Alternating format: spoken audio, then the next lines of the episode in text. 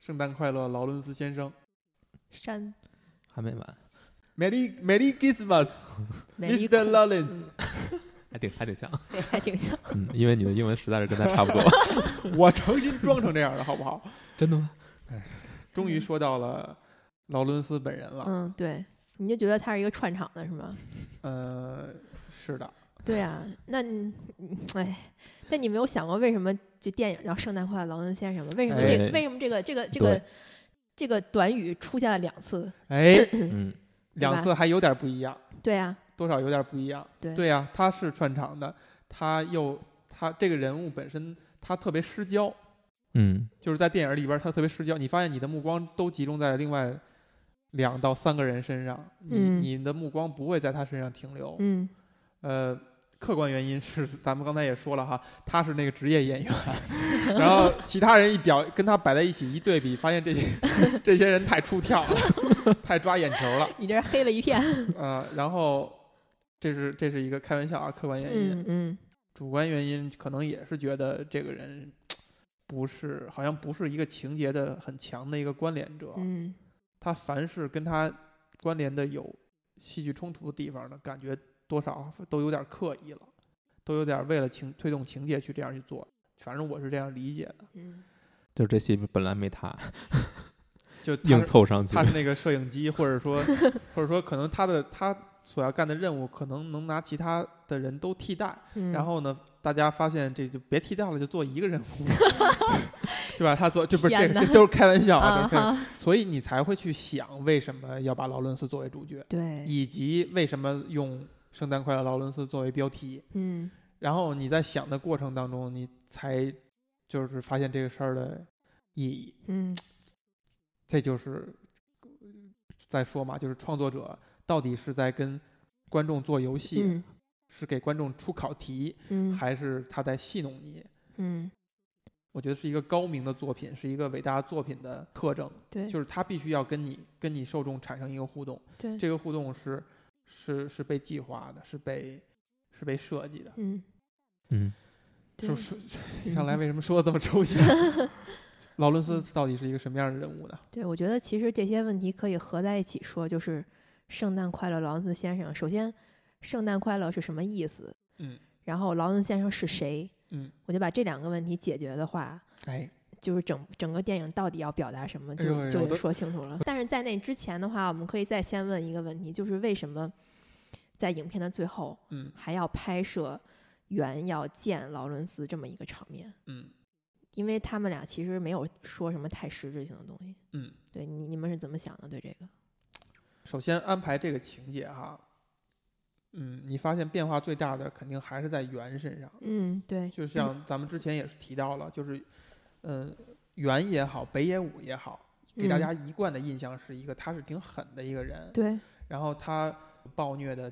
成分哈，虽然咱们太过于强调暴虐了，其实我觉得影片都没有咱们表现，但咱们说的那么暴，他他身上没有那么暴虐。对，是然后的，但是在最后一幕以后，你发现这是一个不一样的袁和不一样的北野武，嗯，就他那个眼光实在太纯太纯洁了。嗯，这怎么你以前我觉得从没在北野武身上看到过这样的目光和这样的表情，嗯，对，我我我觉得是这样的，套了一个滤镜了。嗯，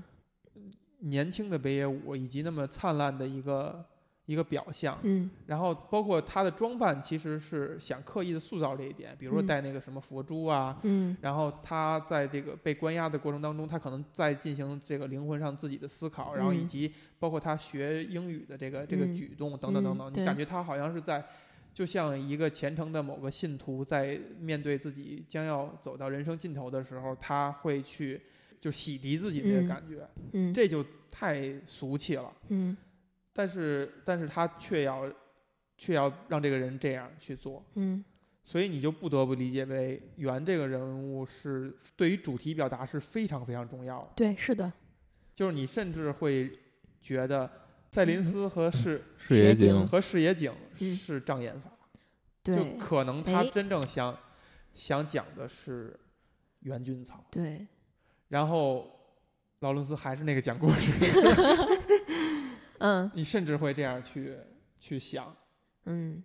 包括我对于影片当中两次出现的“圣诞快乐”这个、嗯这句台词，嗯，这两个情节都是特别的突兀的，嗯就跟影片其他地方，就尤其是第一次出现，嗯，你觉得太神奇了，就是为什么突然间就这样了？对，一个是圆的它的一个状态的一个变化，嗯还有一个是这个情节在整个电影里边，你发现它好像就是生加进来的，嗯就是之前可能好像隐约提了一嘴圣诞这个事儿，嗯，对吧？嗯然后之后也就没有再提这个事儿了，嗯然后突然间这就有一个圣诞，对，特别的出挑。嗯然后这个出跳它的意义就在于你，他希望观众去想我为什么这样去做，我为对什么做了一个出跳的一个情对节，嗯包括原为什么会做一反常态的去进行了这这样一番嗯表现。对，我就直接说我的我的理解了哈。嗯你说，首先，原在看观察他的上司和这个赛林斯之间的这个这几次互动以后，嗯他有他觉得有一些异样，他觉得有一些是他从未见过的、理解不了的事情。你可以把它理解为他在此刻他就看明白了一些事儿，想明白了一些事儿，就想明白就是我们之前说的那些事儿。你也嗯可以把它理解为他就是单纯的想为他的上司好，然后呃，无论是无论是拍马屁，还是说他真正他崇拜他的上司，他就想为他做做一些好事儿。所以在他看来，他上司不是真心想让赛林斯和劳伦斯死，他上司是纠结的，他是想通过死来让自己解脱，来来让自己不再纠结这个事情。但他选了一个错误的结论，他会他觉得他上司会后悔的，他觉得那个视野井是会后悔的，所以那不如我作为下属，我来办一件事儿，让你以后不后悔。但你现在如果你要惩罚我的话，就惩罚我了啊！但是这我我讲这一套你太脑补的是不是有点多？太太知识分子，就是其实他是，他是看到了，他是看到了那个石野井对于赛林斯的这个特殊的感情，他觉得那好，我来当这个善人也好，恶人也好，我来办这样一件事儿。嗯然后他喝酒，造成是一种酒后的一种戏言也好，还是还是不不严肃的行动也好，设了一个借口，而且圣诞快乐本身就是我是我是圣诞什么 Father Christmas 是嗯吧？？我是圣诞老人哈达库里斯马斯，啊，Father Christmas，我是圣诞老人，这个就是他的一个真实的也好，呃，偶然发生的也好的一个借口，就包括我们对于节日的看法和认知，节日就是一个借口，这个借口能让你做一些高兴的事儿，能让你对你身边的人行一些善行，表达嗯一些爱意，对，它只是一个借口，嗯我真实的我就是想放你们，站在我爱惜我上司的角度，我想帮他做这件事儿；站在我自己的角度，我在过程当中我发现跟我跟劳伦斯之间建立了一种超越敌人与我军的一种友谊。对，这种友谊是自然而然它就发生了，在我们都不能控制的情况下，它就嗯发生，它就产生了。我希望他不要死，对，我对于我这种感情的一种借口。嗯就是这一句“圣诞快乐，劳伦斯先生”，因为圣诞我把你们放了，嗯，非常的超现实，但是嗯它就是一个可以被接受的一个嗯借口。对，我同意你说他就是想放他，对，嗯然后到最后的结尾的呢，是我没记错的话，是说其实是原申请的想要见劳伦斯，对，是对的吧，是的，第一可能是说。他最后发现，好像跟他亲近的人就只剩下劳伦斯了，就他可能朝夕相处这些士兵，也可能呃有一些已经被这个裁决掉了啊，然后也可能他觉得这些人反而不是让他真正亲近的人，嗯反而不是所谓的朋友，而他好像就只有劳伦斯这一个朋友。嗯然后我还倾向于理解为，就是可能他跟劳伦斯之间的这个情感，还有包括圣诞的那一天发生的事情，嗯可能是他能回想起来他最快乐的嗯一段经历。嗯，这个快乐不是来源于节日，也不是来源于他行了一件善事，嗯而是来源于他这一刻特别像人，特别的释放自己，没有让嗯所谓他信仰的那些东西也好，还是他听来的那些说辞，把自己框在一起。这一刻对他来讲是特别真挚的，是他最怀念的那一部分。就包括他说的那句“圣诞快乐，劳伦斯”，是他最怀念自己的一个人生的一个片段，所以在他就相当于临终跟一个人告别的时候，他想要去重复一下这个片段，他才去又忘情的说完这句台词。整体而言，就代表了一个伟大的这个艺术家对于人类美好的一个想象吧。嗯可能我们，可能我们也确实是这样的，嗯，但是我还是有很多丑陋的地方。我没有明白，我也部分同同意你的观点啊。嗯，洪老师你怎么 看？嗯，秀姨变成主持了。对对对，我我我觉得这个你这么去理解也嗯也没没什么没什么问没什么问题， 就是觉得我觉得脑补有点多。嗯嗯嗯，我我讲两个细讲两个比较细节的吧，嗯一个是呃圣诞节，嗯嗯嗯、首先它是一个节日，嗯，它与战场与战争本身是格格不入的，哎因，为它所代表的一切都是和战争相冲突的。嗯我呃，节日我们应该是要庆祝，应当应当知道忘记平日生活里面的所有状态。嗯如果说战争是一种非日常的一种状态的话，节日是另一种非日常的状态，但两者是非日常是日常的两端，嗯就是所以他们是严格对立的。嗯，把这个置到置入战争这个环境里，你当然会觉得不和谐。嗯，另外一点就是，他是用英语说这句话，哎，呃，这是一个嗯非常，我觉得我认为是非常重要的点。嗯呃，对于袁军草来说，嗯他能够在这个时间点，他首先他是用英语来表达这个，而不是说用日语来说，让你们去理解我，而是说我尝试用你的语言对来去进行沟通。嗯当跨了到就是有语言之后，有语言背后的就是文化，嗯那就是说我用你的语言就代表。又在又又过着又说着你的节日，嗯，用英文说的你的名字，也就代表我是愿意去接受你们。接受你的文化、你的价值观，所有这些东西。是的，你这样一说，让我回想了，其实有有很多就是反战主题电影，其实都会在考虑在节日上做一些嗯文章。就比如说我们听到的一些，呃，在一战里边也会发生，就是两个嗯军都在战壕里边，然后突然间是赶到圣诞了，那大家可哦能有形成一种默契哈， 默契就是那一天是不会打仗的，甚至哦还有某种程度上的一种共同庆祝节日、嗯一些交流。秀秀一你怎么看？对我其实是先补充一个，就是电影里没有的书中的细节啊。刚才嗯可能也说过，就是。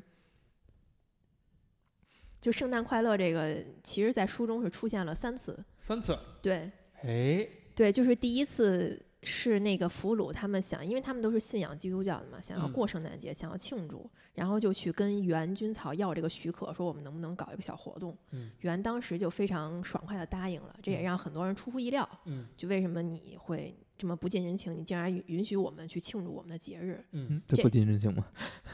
就是就是他那个嗯之前之前不嗯见人之前情不对近人对情嗯对对，然后就是反差嘛。然后第二次就是这个他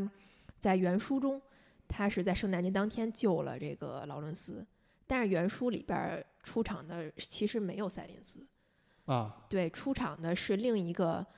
一直就原书一直以我来称的一个叙述叙述叙的述人者对，嗯但是并没有交代我是谁，嗯对，就是他们两个当时是被这个袁军草给释放了，嗯然后这个事儿还在后来战争的审判的时候，就是战争结束审判的时候，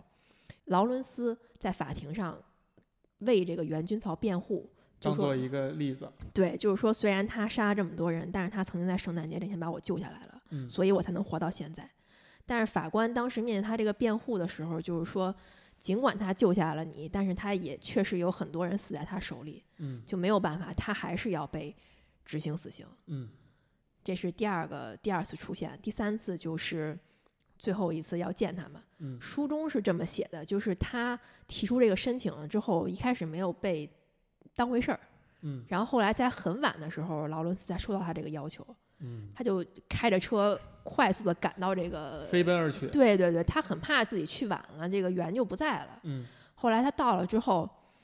这个发现袁在这牢房里边等着他们，他就道歉说：“对不起，我来晚了，不是因为我不愿意来，而是因为我收到消息收到晚了。嗯”袁当时就说：“我相信你，就是不会拒绝我的请求，我只是担心这个消息有可能不会传达到你那儿。嗯”就是你能感觉出来，嗯，袁心心相印，对对他这一个就是曾经的敌军的一个一个军官来说，已经建立了一种非常强大的信任。信任关系，对，就是说我想要你来见我，你就会来。嗯，这其实是很奇妙的一个事儿。对，他在牢房里边，他们两个最后的、嗯最后的对话嘛，可能电影里边没有太说，但是他其实给劳伦斯提出了一些问题，就问为什么我要接受审判？嗯，就是为什么同样在战争中，对我杀了人，嗯你们也杀了人，嗯然而我要接受审判，嗯这种审判是正确的吗？对吧？劳伦斯肯定没有办法，他是知道这种，就是他没有办法承认这个审判的正当性，嗯，所以他也没有办法回答原这个问题。哎呀，这个一说就看到了这个大岛猪的高明的地方了。对就他在电影里他也提了，但是他特别快速就过去了。对就是这在他看来，这这种诘问已经没有什么意思了，就没大家都明白了，已对经都明白了，就对这个东西没有什么可探讨的余心地知。肚明，嗯，大对没有什么可探讨，就他他是用这个北野武表演的是一种就是半带笑容的那种，就是自嘲那种方式，嗯说我为什么我我要审判呢？是吧？对就这样就过去了。对。但是你在深想这个事儿吧，他问这个问题，其实我我猜测他是不是也在想为什么我要死？嗯他在想为什么我要死这个问题，跟他一开始的状态，包括书里边写到他收到征兵令的时候那个状态，嗯甚至没有思考过他为什么要死，他就直接默认了一个结局就是我要死了。嗯这个转变是非常惊人的。为什么会有这个转变？我觉得是跟他认识劳伦斯也好，认识视野井也好，认识赛林斯也好是非常有关系的。嗯他原先是抛弃了他作为人的一个身份，嗯抛弃他求生欲，甚至抛弃他的思想，嗯只是作为一个机械的命令的接受者和执行者嗯来活着。但是在他临死真正要死的时候，他开始思考：我为什么要活着？我想不想死？我想不想活着？嗯等于说，他睁开了眼睛，他作为人睁开了眼睛，嗯从一种混沌状态进入到被启蒙的状态。嗯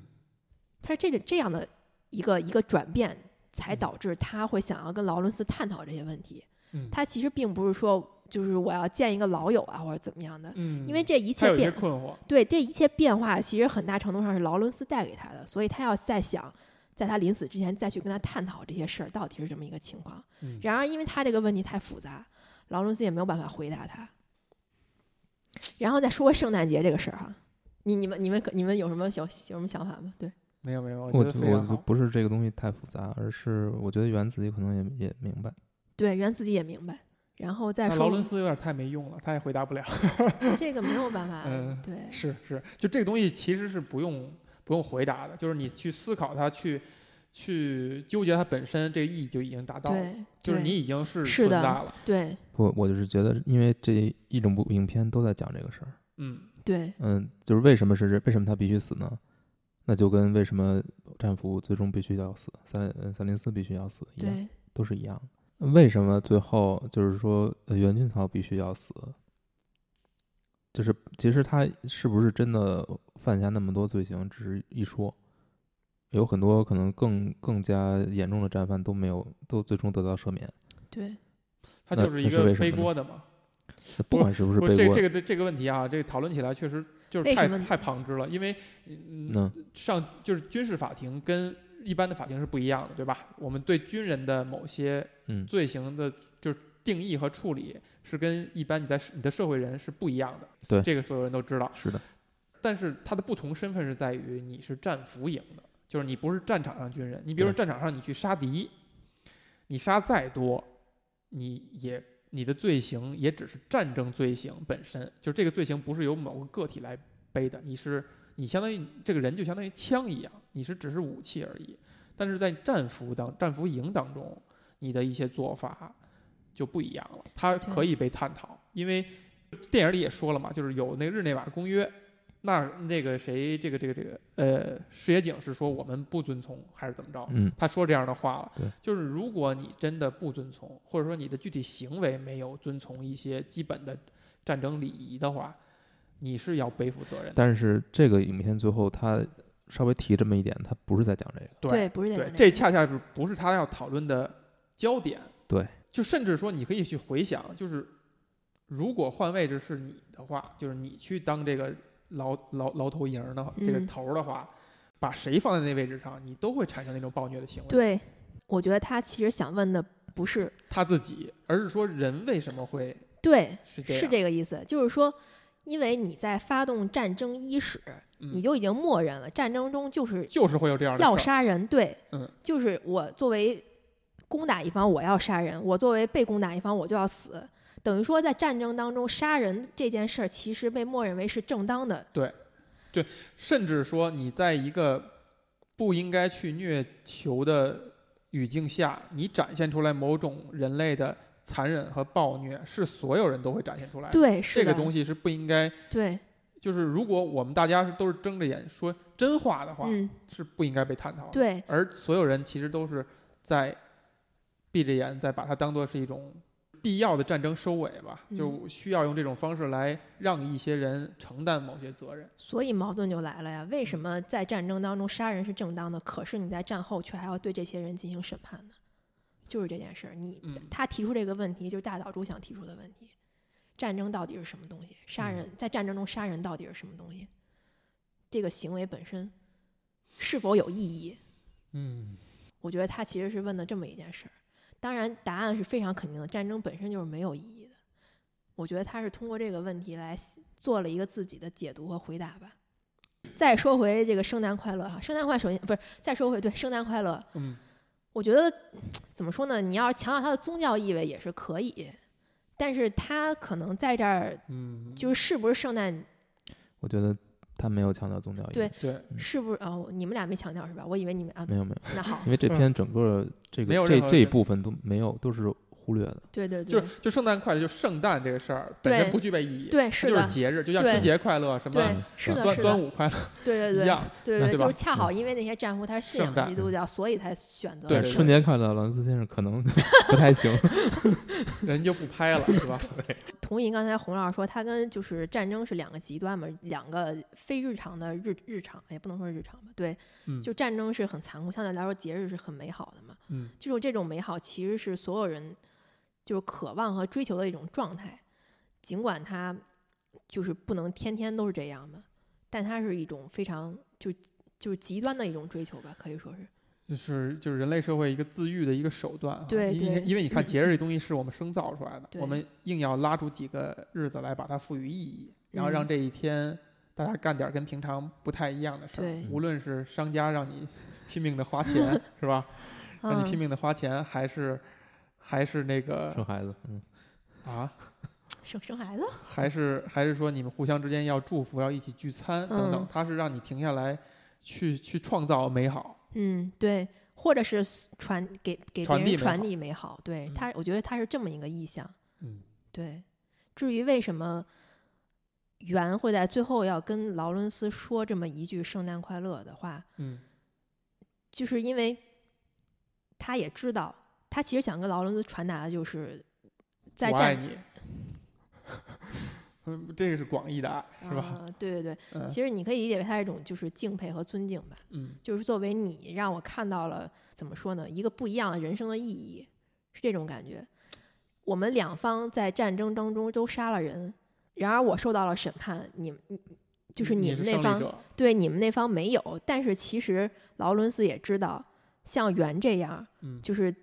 各种残暴虐待战俘也好，然后对敌人凶狠心狠手辣也好，嗯在自己这一方的军队中肯定也是有的。对对，而像劳伦斯这样，就是能够善待其他人，在即使在那样残酷的环境中也能够善待其他人的人，在对方的军营中也一定是有的。哎，对，而且袁他其实也怎么说呢，在圣诞节这一个特殊的日子里，他自己也化身成了劳伦斯嗯。他曾经就是他把劳嗯伦斯救下来的这一个瞬间，他自己也曾就他自己也变成了劳伦斯，变成了一个能够给予别人善意，能够在那样的环境下还能够善待别人的一个人。嗯，所以你说劳伦斯是什么？我觉得是对所有怀抱这些善意的人对人的一个一个的缩代称。对代称。对，就我这个我特别同意，就是你在问说劳伦斯到底指谁？嗯，我觉得劳伦斯就是在指人，就是对在指就这是样我的们能人我们能够对称之为人的对人，就是所对有人其实都有这一点。是的，是的你，在猿身上为什么能够看到他？刚才秀姨说的，在圣诞节化身为劳伦斯，嗯是因为就算是猿在之前语境下这样一个有一些暴虐、有一些就是很极端的人，他也有劳伦斯的一面，对就是所有人都是劳伦斯，对都有这一面，只是在于你是不是展现出来。对，而劳伦斯本人其实就是在展现是的，这一点而已。对，就是他，你可能会觉得他在整个影片当中是一个比较没有什么太多人性多面的一个人，可能比较扁平化，或者是没有什么太多冲突，嗯甚至你觉得他是一个串场的。嗯但是我觉得他是大岛渚设置的一个理想的人类，嗯，就是大岛渚觉得。如果人能够把自己的善意发挥到极致，就应该是劳伦斯这样。就透明了。透明了，对。就劳伦斯是一个人的成完完全态，你可以理解为就是人性的完全态嘛，哎，对吧？就透明了。对对对对对，那世界是不是也就没有意思了？嗯，但是我们不可能变成那样嘛，对吧？嗯？所以说我们都是圆，或者是视野井，或者是赛林斯，嗯劳伦斯是很少的。但是我们每一个人都有机会和有能力变成劳伦斯。学好外语，然后每一个就是当你成为劳伦斯的时候，你也值得收获一句圣诞快乐了。我觉得这就是、哎，这就是整个嗯，影片想要表达的，就是你是否能够成为劳伦斯，你是否值得于圣诞快乐。嗯我觉得劳伦斯确实他，呃与其说他是一个电影人物，更不如说他是一个呃一个符号。对，它是一个符号。嗯，这个符号可能就是不同文化之间的交流。对他是唯一一个就是懂得日语可以交流的，可以去在两个文化之间不是唯去，一一个，呃，对，就是他是真正他是起这样到的一个，起到这个作用的对人嗯，他能够让呃，比如说让赛林斯知道水野井对他是一个什么样的态度，对他会去把这些事情传表递达出来。传递出嗯。去，对嗯，然后让这个互相能有这种交换，不断的交换。嗯，所以你再回到大岛渚为什么要拍这部片子，我觉得我一个能自圆其说的方面，就是他觉得日本人那个时候还不能称其为一个完全的人，嗯，他太狠了，对，可能现在也不能称其啊，可能全嗯世界都不能称，但全是。嗯都我不是我完我全体我我们反正不是完全体。对对对，嗯但是他设置了这样一个完全体，想要给日本人看，就是、嗯对，通过反战也好，是就是探讨人是什么应该存在的形态也好，他是设置了这样一个从多个层面可能都能看到一点，比如说劳伦斯能够很，呃，很直接的反映出视野井到底为到底是怎么样产生对赛林斯的这个这个感情，他能看得很明白。也就是说，其实如果我们如果人可以在很很多事情上看得很透彻、很明白的话，会导致一些很好的结果和发生，就不会再有这么多误会和对啊冲，突了。战争本身不就是很很多时候就是误会和冲突引起的嘛，甚至就是贪嗯，贪婪也好，嗯然后欲望、嫉妒这些东西，这个挺值得想一想的对。我我觉得，我觉得劳伦斯，就就甚至我可我可能会理解他，他是多少有一点儿变化的。嗯，就比如说他之前的那个状态，我可能能理解，我可能会把他理解成为他是有一种有一种老兵油子的那个状态。啊，就我没有把它完全正面的去理解哈，有一种老兵油子，但是鉴鉴于它有一个这个语言上的可以沟通的这么一个特点在吧，所以它能够让自己过得比其他人要相对舒服一些，呃，然后慢慢的他这是电影明文交代的，就是别人对他的看法。就是觉得他是其实是对，就只有那个战斧头对他嗯对就是对这对样这种看法嘛。对嗯，所以所以他是有一些变化的，他不这是不完这不全代表他是这样，而是说别人对他的看法是这样。就是说，为什么你跟日本人走的比我们还近呢？但是那个战斧头其实也理解不到他到底在做什么。嗯，对。在电影里边儿哈，通过嗯几个侧面谈了这么一点，就是所谓的被有一部分人看作是，呃，在战争当中产生那种同性的情感，嗯对吧？嗯包括这个呃，袁军曹也提过，然后劳伦斯也就此解释过，然后还有包括在电影当中实际发生的视野井对于赛林斯的情感，甚至袁军曹对于视野井对于劳伦斯的这种情感的这种羁绊。嗯我们肯定不会狭义的把它理解为一个完全的同性恋。嗯那我们广义的去产去看这种情感的产生，跟战争是有什么关系？是因为战争环境促生的这种情感吗？，我觉得不是吧？你为你为什么你觉得他是吗？我们在聊其他时候我也提过啊，就是有男人与男人之间有一种特别特别牢靠的情感，嗯，叫一起扛过枪，一起嫖过娼， 可能还有一句一起同过窗啊，不是不是同同屋床床， 一起同过窗，就是就你你不能否认或者不能忽视的是说，在嗯战争或者说当兵这个环境下，它会促生一种情感，这种情感可能是我们平常人呃无法去触及到的，嗯或者无法会去体验到的，因为它是一个每日一起面临生死的一种情感。但放在这个电影里边儿呢，又有点不一样，因为他们已经，他们不像战争，就是真正的去真真刀真枪去战争的时候面临那种生死，他面临的是不一样、不太一样的嗯生死。嗯这个生死是他们互相之间是有关联的，就是我可以决定你的生死，某种程度上，我可以决定你的生死。我发了脾气以后，我找个借口就给你弄死了。嗯那你看，你说战俘他们每天面对的，一个是说他自己伤可能会带来的死，嗯然后一个就是当对方这个这个强大的存在，嗯他他凌驾于我们之上，他可以凌驾我的生死，但你却发现在这个过程当中，他却产生了一种不是战友的那种感情，嗯，但这个感情好像某种程度上又像是战友中间产生的那种感情。嗯包括最后袁把劳伦斯又叫回来，他希望跟他见最后一面。嗯你甚至可以理解他们之间的感情就是一种战友的感情，就对是我们一起经历了这样一个残酷的事件，人类的残酷的事件，嗯战争也好，还是什么也好，哪怕你是我的对手，嗯我都会跟你建立了一种像战友一样的那种感情。这个事儿是我好像是我们现在的人就是特别难去体会、难去理解的。我觉得这，我觉得斯德哥尔摩综合症也是这个的一种，就是一种嗯， 体现，一下就泄气了。为什么？我怎么不， 我不觉得不觉得不能这样解释啊？为什么呢？就是那同样是一种就极端情况之下的，斯德哥尔摩相综合处症是描述的是被服者对对于对这个对方产生对感情，我而觉得你所以看我咱们我现在对讲的是对说，我说是属嗯，他们都一一类的是属于一类感情的。嗯，嗯或者说你会不会想，你觉得袁军曹他在某种程度上觉得，虽然我是我是你的看守者，但其嗯实但你某种程度上你是在凌对驾于我，是的，是的，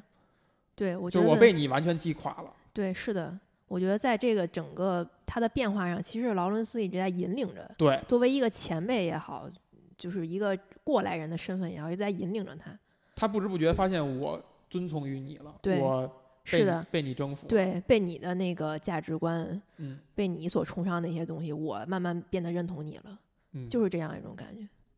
如果被大家看作是一种就是东方文化向西方文化低头的话，我觉得啊那是我不是有觉点太残忍不了？ 不不不，我觉得不是，因为你战争是存在于两方之间的。我刚才也说了，就是像袁这样的人，就是对方那个也会存在，也会存在，像劳伦斯这样的人的，就是他他不是说东方与西方之间，嗯只是人与人之间，嗯，嗯这样的人会被那样的人吸引，因为那样的就是、嗯对，对他更怎么说呢，更美好也好，我更愿意用那样的方式活着。人性也好，价值观也好，它是一个它是有一个方向的，对，是有的。这个方向是公认的。对，我觉得是。不一定是公认的。电影想表达的是公认的，反正大岛猪他是认可的吧，我这是觉得他的就表不要达纠结于这个是不是公对认的了，就他是认可嗯这种的，他希望能够把这个只是说电影传要达表达的是什对么。刚才谈的这种感情，就跟视野井对赛林斯产生的那是同样的感情吗？是研究的，我觉得还不太一样。我觉得赛林斯对他来说也是有一个引导和启蒙的作用。对，对，但是他可能在这之外还有一些就是他个人的情感狭隘的，对，不是不是我非要往上这样靠哈、啊。对腐女的来自哎嗯你要你要这么说，就是你你为什么不不是你为什么不允许就是有这样嗯允许允 许的？允许，我我我怎么就不允许了？我允许不是，我就觉嗯得就他就是这样的，对，啊，嗯就是这部片子它就是它发呃发行以来嗯受到的评价和接受，或者说世人对它的理解都是怎么样？首先，在电影的这个电影史的位置，它这个是很高的，对吧？对，至全都少是很高的至少是大岛猪的代表作了，就是代表作了。对，而且就不是是感不是感官王国就代表了之一吧。阴影，他他一生也拍了三十多部电影呢。反正如果说到他的话，可能就是《港湾王国》，然后什么就这个劳伦斯、御法度、嗯，玉瓦都，对玉瓦都是最后一部是吧？嗯御法度啊，对，嗯是那的个北野武也也参演了嘛。反正就是能、一般人能叫上名字来，可能就这些。然后还有一些小的就，这个电影感觉好像在影史地位还是挺高的，尤其在影影迷的心目嗯对当中，嗯而且当年评价也很好嘛，对吧？嗯，毕竟那就那就到不了当年，我们那时候还没有出生。啊，对哦，难道秀姨你已经？啊，对对对，我已经我已经我已经到了可以看这种电影的年纪了。我，哎呀，那哎但是这个片儿在在在中国呢，中国我还真不太清楚。就影就还是那个影影迷当中嗯，是对有名气的对，因嗯为而很多就是像你刚才说，很多腐女嘛，给她解读成就是一个同性，同性恋的，对。嗯但如果这样解读都过于片面，而且浅了，而且就就嗯等于说没有、完全没有看懂这部电影到底想什么嘛。就嗯，但是也不否认，因为这个元素吸引了很多人来看，包嗯括我当一开始去看的初衷也是他，但是看完发现并不是他，嗯，啊对那，你失望吗？不失望哇，嗯对于大大卫鲍伊这个人啊，嗯特别想问，就是他这几个好像跟八竿子跟电影打不着关系的，但其实人家是跟电影有关系的，人家大卫鲍伊演了好多电影了啊。对对只对不过对，站在站在咱们这种不是他的粉丝或者不是那个年代走过来人来、嗯来讲，你会猜测他跟他走走过来，走过来，走过来 了，那时候还是那个是吧？ 然后就是这几个人，他给这电影儿是不是带来了什么样的东西？就是你感觉这个事儿就是一种特别奇妙的一种那个浑然天成，就是如果你从场外信息去看，你觉得好像让这些人去演，以及这个故事本身，以及去拍这样的电影儿，也存在一些偶然性。就比如说大岛大岛猪去选演员的时候，嗯，这些人可能不是首选，然后慢慢慢慢妥协成了这样。但是你就发现，这种妥协可能是不是冥冥之中就有天意，它就促成了这么一个每个人都对他有特殊贡献嗯的一个、一个作品。对。我觉得就可以讲一个小插曲，就是我查资料看到嘛，就是嗯那个名场面，就是大卫鲍伊去亲吻那个坂本龙一的名场面，嗯你能感觉到那个画面明显晃了一下，啊就就你嗯你们可以回看一下，就是他那个不是拍摄的时候故意晃，而是当时设备出了问题。哦，，对，然后后来大岛猪还拍了一版不晃晃的对，后来发现晃的效果更好，还真更是能展现就是坂本龙一那个时候震惊的状状态态，对，所以用了那个，他自己都觉得这是一个奇迹，嗯就我觉得可能很多奇迹吧，就是对凑成了这样一个名作，就不光是选角方面，嗯包括坂本龙一他自己自告奋勇要去配这个乐，嗯对吧？他一个什么都嗯也不能什么，就是没有干过这方面儿工作的人，嗯初次干就交了这么分量重的一个答卷儿，我觉对得我我看这个电影的时候就是这个感觉，就是，嗯、你能明显的感觉到他的一些问题，比如嗯说他的演员的演出，对呃，这一看就是不是他的职演业出的，然后还有他嗯的镜头的运用什么，其实你放在现在眼光来看，你都觉得有点老了，然后有点呃旧，这个我，啊然对后会会有会有这个很会有旧的感会有觉。摆拍特别想摆拍的这种，就是对突然切就是摆到那个就是那个姿就势，嗯是镜头的运动和剪辑，你都觉得是嗯，嗯，就好像是旧的，包括这个包括这个片子有些部分的节奏处理，嗯嗯，这个可能跟他改编原著是有关系的。嗯就原著因为是两个故事嘛，他把它生生生拼到一起嘛，嗯所以有些部分会确实觉得呃有点奇怪，嗯嗯，比如说后半后半程出现大段的，就是时间非常长的这个闪回，嗯就其实我看看的时候是觉得有一点就奇怪，嗯，就是因为在这个时间点已经快到高潮的时候，突然来节奏是 突然被很奇怪的，节奏被表演了，而且这块儿是花了大量的篇幅来去细细的讲，嗯就很奇怪。嗯嗯，就是你突然从一个电影儿完事儿，然后看电影儿的状态进入了一个看电视剧的状态嗯，就进了第二集了。行，关关于电影的批评说的差不多了， 赶赶紧说但是， 我们受不了了。嗯，对，但是就是从这个从第一个音符开始起吧，我觉得这个电影就是特别的与众不同的，嗯嗯，与众不同，对，与众不同。是一个很伟大的一个作品。对，别呀、上四十多分钟， 就收了，不行。秀姨，我看到你对呃坂本龙一是有很特殊的感嗯情的，是吗？还行吧。对，因为嗯怎么说呢，就他的电影配乐还是挺不一样的，嗯，就是宏大中带着细腻吧那种感觉。对，我看他现场的表演，就是看他去弹奏这个曲子，你才发现这曲子是一个特别简单的曲子，特别，对，。特别简单。就包括像我这个学过一两个月钢琴的人，我觉得我硬硬努一努也是能弹下来的啊哟，当然，真是看完这个看完这个电影以后，尤其是看完他演奏以后，你是很有这个冲动想想去努一努去弹这个曲子的。嗯，就这个事儿就特挺还是挺奇妙的，嗯就是一个很简单的曲子。呃，其实其他电影也是这样，有好几个电影都能举出来，就它的那个能抓人心的那个旋律，其实都是特别简单的，对对，都是特别简单，而且它就只有这么一个乐段，然后重复，然后做一些丰富的改小的变化，对，但它绝对不会写成一个很复杂的一个一个鸿篇巨是制。的，是的，但它就是一种，有时候你会去想到底是音乐成就了这电影，还是这电影成就了这音乐？我看到网上有人说哈，有人说是因为先听了这个音乐，特别喜欢，然后就去找这个电影去看，嗯，我还觉得挺神奇的。不，我觉得大有人在。是啊，就嗯就我就我觉得神奇，就是因为为什么是这这样的人是是很多的，就是我就很难去去理解了。我反正看这片子之前我就特别期待，虽然我不知道他讲什么，嗯，就是但是因为你先听了歌儿，我就是这歌很早就听过，对，这嗯歌儿那而且个就流是传度非常高。对，流传嗯度非常高，嗯，而且确实这个歌本身就很奇妙，我觉得，嗯嗯，但是他早期就是做那个电子乐的时候，坂本龙一，对他组了一个乐队叫 YMO 嘛，嗯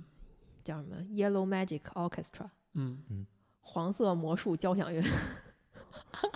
年轻对年轻，年轻是吧？ 中二对，嗯对他那些曲风就跟你刚才说的很像，就是他呃同一段旋律去重复，嗯，然后可能拿一些比如说电脑啊或者一些合嗯乐器，嗯，就是设备合成出来的，嗯然后但是基本旋律不变，就那小段重复重嗯复重复，然后中就间是变着花儿玩儿，对对，这这这某种程度上，这是流行音乐的本质，就是一嗯个小段动机，然后把这个动机去做渲染嘛。嗯这也是为什么古典音乐、什么交响乐看不起流行音乐，嗯就是因为你刚有这么一个小灵感，然后你就把它变成了一个作品。而嗯古典乐也好，还是呃爵士也好，嗯其实是大量的这种东西拼在一起，就是联想到电影上，其实也有点这个感觉。嗯我觉得相比而言，这个电影是一个是一个交响乐，就是它其实还是我第一遍看完以后，我觉得他想讲的事儿还是挺多的，嗯他就不太有一个那种特别明确的主题。这是我第一遍看的时候的一个感觉哈，我觉得他可能想讲的事儿太多了，有一些就通过台词儿讲出来了，就明确的表示表述出来了，然后还有一些争论，然后有一些是通过情节讲出来的，我我觉得这个就是一个真正会讲故事的人，嗯他讲故事的方式，就是他一定不会有一个非常非常，嗯、明显的东西嗯放在那儿，把这东西串起来，然后添油加醋一番。我觉得最就是他，他一定要一定会把自己真正想讲的东西埋，就是一层一层一层层埋。埋在一起然后你是能吧看到哪一层呢？那是你自己的造化。但是它这么埋埋，就是一层一层埋到之后，你在挖的这个过程当中，一层一层深的去反思，就是这个是他要讲的东西吗？这个是他要讲的东西吗？嗯。你在这个过程当中，你才参与了这个电影本身，参与参与了这个作品。是，小说也是这样嘛？就这真正个好的小说也是这样。那比如说《圣诞快乐，劳伦斯先生》那个最核心的那个东西，是秀姨说的反战吗？我觉得反的是就是存天理灭人， 灭人性，对，反的是人就是不成为人嘛？对不成为人的一个状态，反的是这个嗯。他就是像一个革命的斗士一样，他所拍他的，想他想给日本人带来一个革命。对他就是对，我觉得是，他有这方面的想法，就是想要告诉日本人，你们现在的想法是某些方面是不对的，就是他在他看来是不对的。嗯我来给你们做一个，就是我来告诉你们我认为的理想是什么样的。然后坂本龙一 get 到了他的这个点，就是因为坂本龙一，我觉得跟他某种层面上想法是一样的。大卫鲍伊是吗？大海包一我不了解。对，但他应该也是以一个就是会有自己主张和见解的人，就是嗯会这活是的。显然的。对，我觉得嗯，而且他和嗯，他和坂本龙一一样，都是当时应该是音乐界的所谓的领军人物吧，也就是说他们是在拓展这个，疆域，对，对他们是这种人物。对，嗯，为什么选这两个人？最终选这两个人，你说是机缘巧合还是什么？我觉得还是有一定的想法的。冥冥之中自有天意。不，我觉得，我觉得选角你觉得是是有是有想法的，是就是跟他们背后的职业经历，嗯，他们的这个职业主张是就就我觉得是有关系的。嗯，而且我觉得音乐它作为一种艺术，就是，呃，不光是这种形式啊，所有艺术也好，它嗯不应该只是成为艺术。如果只是一个形嗯艺术、这个形式的艺术的话，就没有意思了。它一定要有一个内核。大岛渚用就是它的内核就是他所反的这些事儿嘛，或者说他所支持的这些事儿。坂本龙一也是一样，包括就是比如说看他年轻时候跟那些人在一块儿玩儿，也不光是音乐家，嗯还有小小说家嗯，然后哲学家，呃，然后什么对那个写写广告词儿的这种的，嗯，然后什么这些东西，我觉得就都是相通的，但是他们内核是就不是都是就内核都是相通的。嗯，那北野武呢？北野武应该也差不多吧？还是说北野武其实就像他演的这个角色一样， 是一个李逵，一个鲁智深，别别鲁智深了，是一个李逵，就是是带着他一块儿玩儿的，还是他那时候就已哦经展露出来了？我觉得北野武，嗯，虽然他演的不就是就那样吧，嗯，就是他就就只会演一种角色嘛，嗯但是但是他起也码不能算会演。会表现一种角嗯色，但是你你看他的影片里面，就是最动人的可能还是，我觉得就跟这个片子里面他展现出来的东西是一样的。对啊，嗯他拍了那么多片子，最后还是拍了一部《菊次郎夏天》，嗯就是他心里有一个小孩儿的一个，所以你说这个这部影片可能把很多就是把很多人的原型拍出来了，对就照出他们的原型，对，这个原型可能就随着他们一生就一直是这个状态，嗯，就是就是拍拍出他们的本性吧，对可能。我觉得对包月包奕，你也可能，你你虽然我对他不是特别了解，但是嗯他里面的很很多种种行为，可能跟他留给人的印象其是实是一致的对。是，就是那种比较洒脱、比较不羁的那种对，那种感觉啊，坂嗯本龙一呢，潘东还是有一点日本人身上那种需要克制的嗯，他情绪的的那个劲儿是他自己的，啊对东方人的那种需要克制的。对，嗯，那你们认为到底是要克制呢，还是要洒脱呢？这个就我以这个我觉得就看个人选择吧，也看性格有关，这个没有什么对错是啊，就不是对错嘛，就是说你的一种呃倾向，啊。这个还是说就没有倾向？分事儿吧，这个状态你是一个洒脱的人，还是一个克制的人？分事儿，真的分事儿。嗯，就是你你没有办法想明白的话，你就只好洒脱了。就你与其让自己纠结或陷入痛苦，你何必呢？对吧？因为活着本身痛苦太多了，就就你你要如果再徒增一两个痛苦，活着已经很需要勇气了，就不要再给自己添那么多麻烦。其实其实就是，如果你想明白了一些事儿，然后嗯你表现上也是很克制的，好像也是可以的，对嗯吧？，比如说我们如果硬要理解的话，如果硬要用这种二分法来来、嗯来讲的话，其实劳伦斯某种程度上是这样的一个人，嗯，他表现出来的还是一种相对克制的、相对嗯有理的、相对温吞的一种状态。嗯如果拿他跟塞塞塞利斯嗯去对比的话，嗯是这样的。就嗯如果他们是本身的价值观层面是一样的，嗯其实就一个是洒脱的，一个是相对克制的。嗯，对然后你看，这你那个像四象限，恰恰就是这样嘛，就是对袁袁军曹跟视野景摆在一起就是这样，就对袁军曹是一种不克制的，对然后视野景是一种克制的，对只不过他们是还没有想明白的对那一派，然后嗯通过这个电影两个小时以后，他们想明白了，对， 两小时有想明白。然后然后袁军曹变成什么了呢？他是变成了劳伦斯呢，还是变成了？他还是他自己，只不过他睁开了眼睛而已。那他就是变成了劳劳伦斯了，他离劳伦斯还 差，对，还差哎一些。对，差还差呢。你怎么理解大岛猪这个大师？妈呀，这个天哪！大岛猪他是一个挺，就北京话说挺盖儿不吝的一个 人，啊，我我作为北京人没听过这个，没有没有是吧？哦，好吧，他就没听过。 嗯你也没听过，那就是对，就是这么一个，也他也是一个很洒脱的人， 嗯，对，就是不会太克制自己的情感也好啊，然后是吗？对，他的那个传记不叫《我被封杀的抒情》吗？就他把他自己内心澎湃的的一面有意识的封杀起来，但是他可能就撒在了电影里面。啊对，比如说他去拍摄，因为他的电影大多题材比较猎奇嘛，嗯，对吧？就是他会，你你一提我就能想《感官王国》，对我就我觉得我还身上还隐隐作痛的感觉。什么情况？ 我觉得他可能猎奇是有一部分成分是他故意就是选了这样的题材。我，但是我也不太，我也这个问题我我不好说，真的我。 可能在他那个所在的时代吧，这些东西还是没有被充分讨论过的，但是现在就没有什么必要拍了。对对，可能是在他以前就是日本电影比较就是中规中矩，或者是温吞，嗯或者是那种波澜不惊的小金二郎，嗯，对吧？那种 那温种吞的，对那种感觉的。然后他也好，金村昌平也好，一横空出世，我就一定要拍那种就是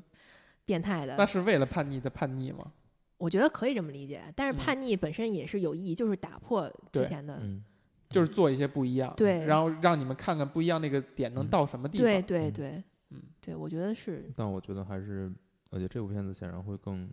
但这部片子更你加去这你去你去你去发现它就没，它不是你喜会想象的大岛猪那种，